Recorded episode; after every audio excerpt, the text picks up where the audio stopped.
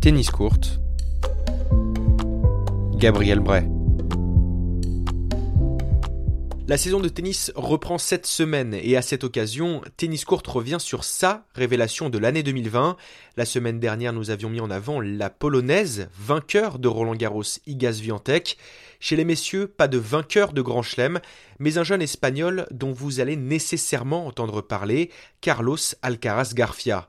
Né en 2003, le natif de El Palmar, ville située à 90 km d'Alicante, a fait une saison tout bonnement tonitruante.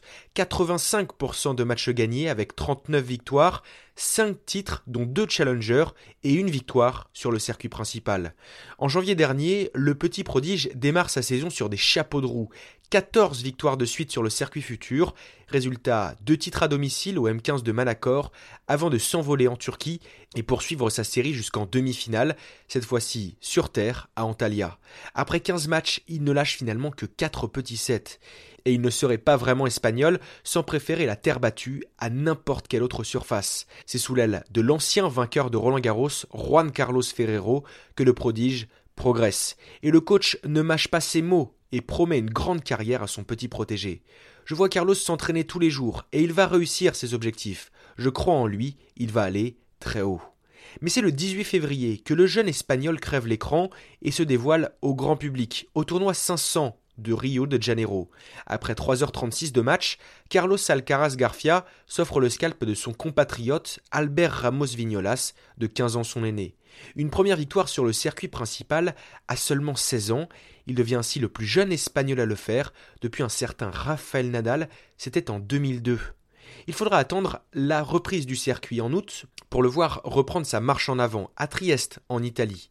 Sorti des qualifications, il va livrer un parcours sans faute et montrer tout son potentiel en demi-finale contre l'autre prétendant à ce titre de révélation de l'année, Lorenzo Musetti. Avec des montées au filet récurrentes grâce à un revers à deux mains très puissant, il n'hésite pas à jouer un jeu engagé, ce qui lui vaut une victoire de référence en 3-7 avant de remporter le titre le lendemain.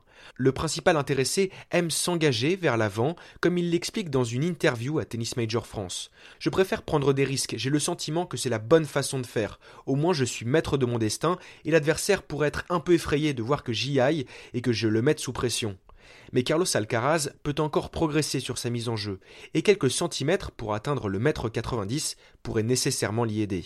À 17 ans, cela ne l'a pourtant pas empêché de remporter avant la fin de la saison le Challenger de Cordenance en Italie, puis celui de Barcelone courant octobre, avant de s'offrir une magnifique couronne tout proche de sa ville natale à Alicante. Malgré la pandémie, Carlos Alcaraz Garfia a su s'adapter et surtout progressé. 490e joueur mondial en janvier dernier, il est désormais 141e, plus jeune joueur du top 600. Avec ce nouveau classement, il peut désormais intégrer directement les qualifications de Grand Chelem, et ce dès l'Open d'Australie à Dubaï à partir de dimanche, et s'essayer un peu plus au plus haut niveau. Carlos Alcaraz Garfia, notez bien ce nom. Merci d'avoir écouté ce podcast. N'hésitez pas à le partager s'il vous a plu. On se retrouve très vite sur nos réseaux sociaux. D'ici là, très bonne journée et vive la balle jaune.